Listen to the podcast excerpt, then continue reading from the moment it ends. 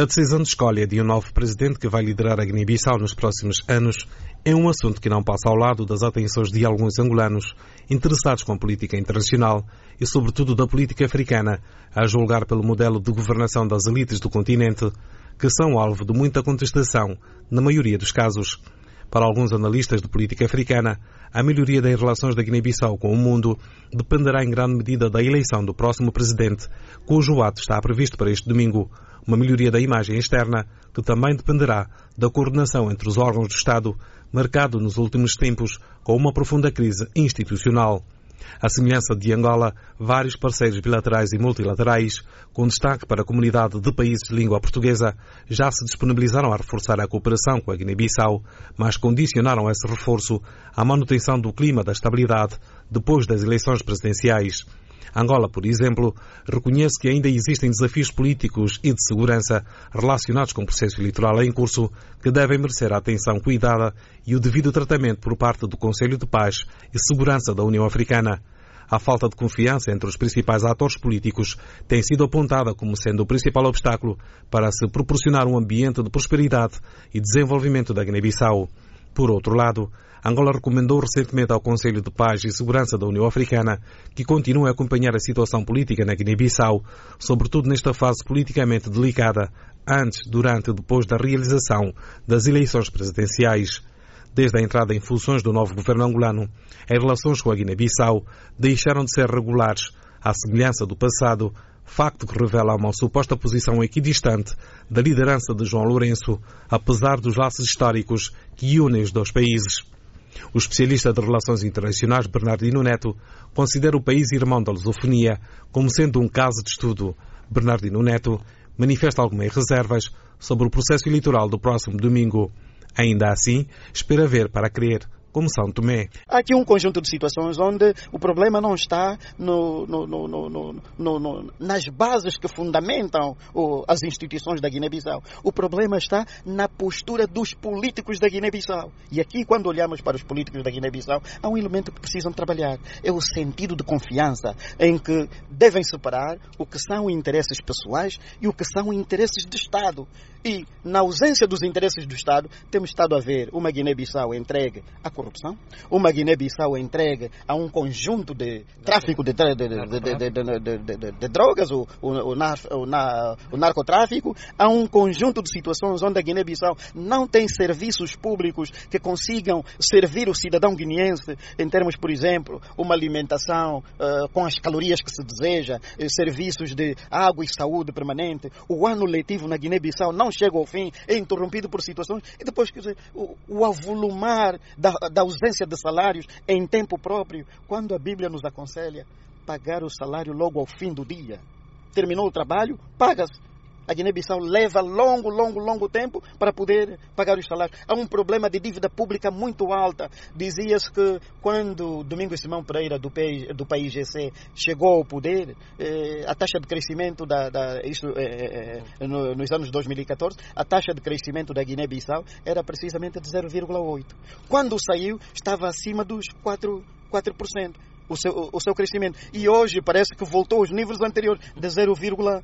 Então, uma, uma economia nesta dimensão que dá um determinado avanço, depois recua.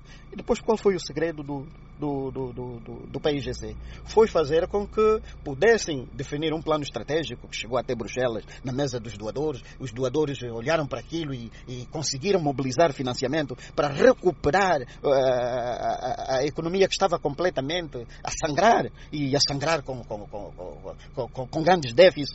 Mas toda esta conquista foi feita por quê? Porque os atores estavam visionários. Os atores tinham, eh, tinham ganhado ao nível da, da, da, da, comunidade internacional o sentido da confiança. E quando se há confiança, as instituições do país são respeitadas. E foi precisamente todo este volume, que era pouco, que estava precisamente a ser construído para a Guiné-Bissau, que outros atores chegaram e rasgaram. Então, a falta deste compromisso leva a fazermos algumas interrogações.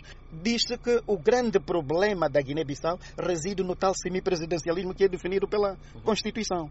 E então, para formar uma nova Constituição, uma Constituição que venha a ouvir as preocupações da sociedade e onde o, o, o problema não seja o sistema do governo, o, o seu regime, mas que seja essencialmente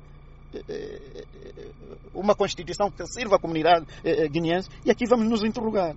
Exemplos mais práticos temos do Reino Unido, não têm Constituição, mas o Estado não está ausente, está presente. Então, como é que os Estados africanos, tendo o compromisso na Carta Magna, completamente desenhada, na hora da sua implementação, é o elemento que cria fraturas e cria divergências. Então, há aqui todo este contexto da qual nós devemos analisar, onde a Guiné-Bissau tem de ter ponderação, tem de ter maturidade, para não ser cotada para além daquilo que as relações internacionais chamam de eh, Estados falidos, e tudo isto tem a ver com o posicionamento e a postura das lideranças. Bernardino Neto qualifica a Guiné-Bissau como um país que se aproxima a um Estado delinquente. O especialista defende uma aprofundada reforma institucional e geracional para devolver a estabilidade das populações. As relações internacionais trazem hoje um novo, um, um novo, uma nova classificação dos atores. Antes chegava-se até os Estados falidos. A Guiné-Bissau esteve próxima disso. Hoje as relações internacionais trazem um neologismo, os chamados Estados delinquentes. E quem faz isto são os atores da política num determinado Estado. E então, quase que este país seria tipificado na arena internacional como um Estado marginal, um Estado delinquente. Tudo isto pela postura das lideranças, pela postura dos atores políticos, pela postura da falta de compromisso daqueles que fazem a política, porque no conjunto da política, qualquer que seja o quadro, tem de sempre existir o primado do, da ética. E na Guiné-Bissau chegou-se a uma situação em que a ética foi deitada fora, os bons costumes da arena internacional foi, foram deitados fora e até veja aquela a, a situação uh, tão negra, tão cinzenta, que não sei quanto tempo irá levar para mudar a imagem da, da própria Guiné-Bissau, foi matar o presidente acatanada. Então, um país que chega a este ponto, uh, até recuperar a sua confiança leva tempo. Mas sabe que uh, os Estados também podem ser classificados como os adolescentes. Vão tentando caminhar, horas vão tendo umas quedas, horas vão se recuperando. E a Guiné-Bissau, apesar de conhecer a independência há mais de 40 anos, também tem estado nesta situação de cai, levanta, cai, levanta. E agora estão a ser desenhadas novas eleições. Vamos aguardar o que é que poderá existir.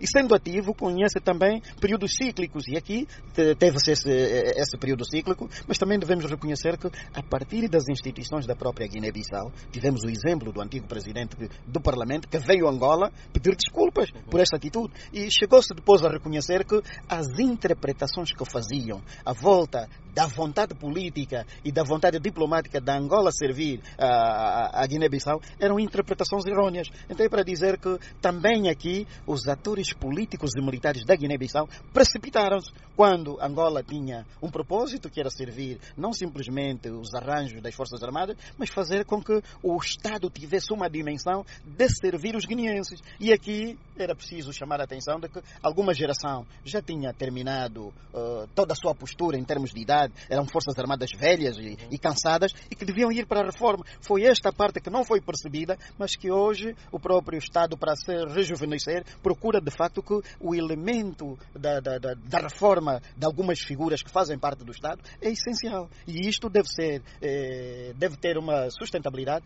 a partir da formatação de novas gerações. Porque se se pensar que o poder é uma propriedade ou que o poder é vitalício, fica-se de facto nesse tipo de fraturas que no final, quando fazemos o balanço, não beneficia nem a Guiné-Bissau, muito menos a, a, a, sua própria sociedade. Porquê? Porque uma sociedade que registra muitos conflitos, uma sociedade que tem muitas rupturas, que tem eh, muitos, muitos, muitos, muito, eh, vamos dizer, muitas situações fragmentadas, faz fugir a classe empresarial. E onde não está presente o empresariado, não há investimento. Não havendo investimento, a qualidade de vida, o sentido de eh, fazermos uma economia inclusiva, e aliás, uma economia que não é grande, né? A União Africana chega a considerar a economia da Guiné-Bissau quase que de uma empresa de médio peso para o continente africano.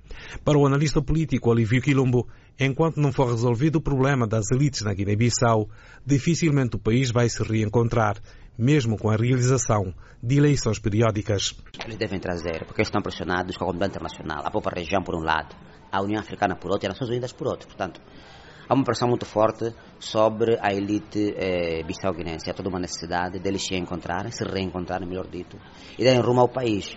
E, e, e, e, alguma vontade também. E é urgente que se reponha a legalidade. Eu acho que um dos elementos mais importantes dessa crise é o sistema de governo, é o tipo de governo. É preciso que se perceba a antropologia, política africana, a sociologia política africana, do poder de mando, essa, essa visão de presidente e primeiro-ministro, essa coabitação de dois centros de comando em África não funciona. E, portanto, é só verificarmos que nos países onde há esta influência em África, a instabilidade é muito forte. Não é tão ipsiverso quanto eu estou a dizer, mas grande parte dos países em que há uma, a, a, a, a tal bicefalia dos dois comandos, primeiro-ministro e presidente da República, é, tem criado muitos problemas no continente africano por causa da sede do poder. Na Europa há, há, grandes experiências, há sentido de Estado, por um lado, há consciência política mais apurada e é muito difícil sentir esta, esta, este imbróglio, esta dicotomia em termos de relação entre primeiro-ministro e presidente. E da Guiné-Bissau é exatamente isso. Isso é um problema. Outro problema é o compromisso das elites com o Estado. O poder vicia, o poder é bom, mas infelizmente nem todos estão habilitados para ter esse poder. E é um pouco que se passa, é preciso que se devolva aos bissau-guinenses a, a, a, estabilidade, a tranquilidade, a paz, a prosperidade, que é um país é, é, com, com potencialidades naturais muito boas, é um país para, para o futuro, é um país que, que, que, que, para o futuro diria, e, e, que em pouco tempo se pode desenvolver se haver estabilidade. É um país que em pouco tempo pode atrair grandes investimentos. Olha, havia um bilhão de dólares que queria dar, que queria investir na, na, na Guiné-Bissau, mas infelizmente os investidores recuaram por causa da instabilidade e do desentendimento entre as elites. De tal ordem que é preciso trabalharmos.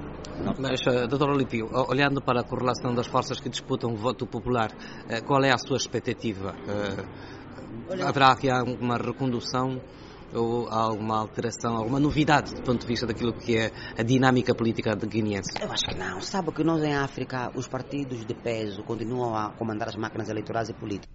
Angola e a Guiné-Bissau já estabeleceram relações diplomáticas muito intensas, quer do ponto de vista político, como do ponto de vista económico. Entretanto, Olívio Quilombo afirma que, pelos sinais que são demonstrados, os atuais governantes angolanos não têm a Guiné-Bissau como prioridade. A, a, nossa interpretação diante da política externa de João Lourenço acho que está muito aquém. Até porque, para além da, da, da, do que se pretendia apoiar o, o povo, o irmão eh, bissau-guinense a resolver os seus problemas internos, das crises que são várias lá na Guiné-Bissau, houve também investimento econômico muito forte. Não podemos esquecer o investimento no bauxite que Angola fez, na ordem de milhares de milhões de dólares na Guiné-Bissau. E, portanto, é, é um assunto que ninguém sabe como é que está a questão do bauxite. Fez investimento, criou-se uma estrutura em Angola, também lá, e morreu. Portanto, na altura em que havia um grande crescimento econômico em Angola, decidiu-se fazer uma expansão da influência de Angola do ponto de vista econômico para além das nossas fronteiras. Podemos assumir que há um claro distanciamento da atual liderança angolana do ponto de vista das relações diplomáticas com a Guiné-Bissau? Eu não diria distanciamento, porque os partidos, eh, ambos, o MPLA e o PAIGC, que é das estruturas políticas mais antigas, que tem a mesma dimensão que o MPLA na Guiné-Bissau, portanto comungam do mesmo espírito, são eh, partidos libertadores. Eh, eu em tempos estive em Cabo Verde, é um jornal interessante que falava que Cabo Verde devia se libertar dos libertadores. Eu mesmo que eu diria para, para Angola ou, ou da Guiné-Bissau. Estes libertadores que, de certa forma, têm uma influência muito forte em todo o processo de decisão e que eh, têm o sentido de posse, para além do normal, que é exacerbado o que de certa forma prejudica os Estados a crescerem. Por sua vez, o especialista Bernardino Neto é de opinião que Angola, com a atual liderança de João Lourenço, demonstra que perdeu alguma confiança dos políticos guineenses. Bem, eh, a, ruptura que se fez com a Guiné-Bissau, vamos aqui meter ruptura entre aspas, foi no sentido de também dar algum, algum aprendizado. Por quê? Porque a um determinado processo da história da nossa diplomacia, a política externa de Angola estava muito virada a posicionamentos salvacionistas para determinados Estados. E com esta ruptura, Angola terá recuado, eh, feito alguma ponderação, alguma moderação na sua forma de, de agir. Então, é para dizer que nem tudo foi, foi negativo também houve esta parte de as instituições angolanas pararem e notarem que, afinal, toda aquela euforia de fazer uma diplomacia para servir os demais Estados não eram reconhecidos à mesma dimensão. E isto foi recuar. Mas, mesmo assim, Angola é um Estado maduro, é um Estado com uma, uma, uma, uma visão eh, de, se posicionar na política externa eh, muito. Com, com, com, com algum sentido de Estado. E quando existe esse sentido de Estado, Angola, de facto, procura primar quais são os interesses vitais e quais são os interesses desejáveis. E neste conjunto conseguiu definir que a agenda com a Guiné-Bissau não fazia parte dos chamados interesses vitais, mas fazia parte dos chamados interesses desejáveis. E onde é que os canalizou? Ao invés de ser no mundo bilateral, conseguiu fazer isto no mundo multilateral, eh, ao longo da, da, dos compromissos com a própria União Africana, ao longo dos compromissos com a própria CPLP, ao longo dos compromissos das Nações Unidas, quer dizer, ter um posicionamento eh, em que a visão não era de incidência bilateral, mas de incidência muito mais alargada, onde a iniciativa dos demais Estados podiam combinar pontos de vista com Angola e então Angola for, tentar encontrar um lugar e precisamente formatar a sua diplomacia neste âmbito. Então é para dizer que não abandonou a Guiné-Bissau, sempre teve essa postura, mais com alguma prudência e mais com uh, uma postura cuidadosa, mas que a diplomacia é um processo ativo. E sendo ativo, conhece também períodos cíclicos. E aqui teve-se esse, esse período cíclico, mas também devemos reconhecer que a partir das instituições da própria Guiné-Bissau. Finalmente, Olívio Quilumbo considera ainda assim que Angola fez um recuo estratégico que serve de avaliação sobre o evoluir da situação interna na pátria de Amílcar Cabral. A Guiné-Bissau foi dos maiores eh, desaires, ou seja, de um processo completamente de insucessos, porque é, primeiro é uma região distante da nossa, independentemente de haver uma ligação que é cultural, que é da língua, mas aquela região é da CDAO, nós estamos muito distantes dessa região e eh, Angola eh, foi para aquela região, não diria desafiar, mas eh, pôs em causa alguns estados diretores da região, como é o caso da Nigéria. O mesmo aconteceu em, em São Tomé e Príncipe, onde o facto de estarmos distantes do ponto de vista geográfico, mas próximo do ponto de vista cultural, não nos faz eh, mais Estado ou mais ou menos autoridade para tentar estar do ponto de vista físico numa região como aquela, onde tem países importantes e que tem uma estrutura política também muito própria. E, portanto, foi uma operação eh, de completo insucesso que julgo que são dos marcos mais negativos da diplomacia do nosso país nos últimos 15, 17 anos. E isto aconteceu a quando eh, o presidente Eduardo Santos, sabemos. E, portanto, eh, de lá para cá, eh, decidiu-se fazer um recurso estratégico e eh, não se sabe, não há um relatório portanto, do que aconteceu, se morreram ou não morreram angolanos, fala-se que morreu para o único angolano. Eh, não existe, portanto, uma explicação, digamos, oficial de como o processo decorreu e estamos assim. Hoje temos João Lourenço no poder, tem uma outra abordagem da política externa angolana, onde, para aquilo que nos parece perceber em África, passa pela África do Sul, passa pelo Congo Democrático, África do Sul, Moçambique, do ponto de vista econômico, portanto, o Congo Democrático, do ponto de vista mais político de estabilidade, eh, mas ainda não senti em João Lourenço essa extensão para além da sua zona geográfica ou zona de atuação, tendo em conta a relação de cooperação ou, ou, ou, de integração que Angola tem a nível da, da, da, da SADEC ou ao nível também da eh, da, da, da, da, África Central, onde está o Congo Democrático. Portanto, as questões relativas à, à Conferência dos, Grandes Lagos estão muito aquém da vontade do Presidente João Lourenço, dentro da sua agenda diplomática, creio eu, porque não senti dele uma grande desenvoltura desse ponto de vista. Sinto que o Congo Democrático tem um grande interesse para ele. Olívio Quilumbo e Bernardino Neto foram os convidados desta edição. De Luanda para a Voz da América, Arão Dipa.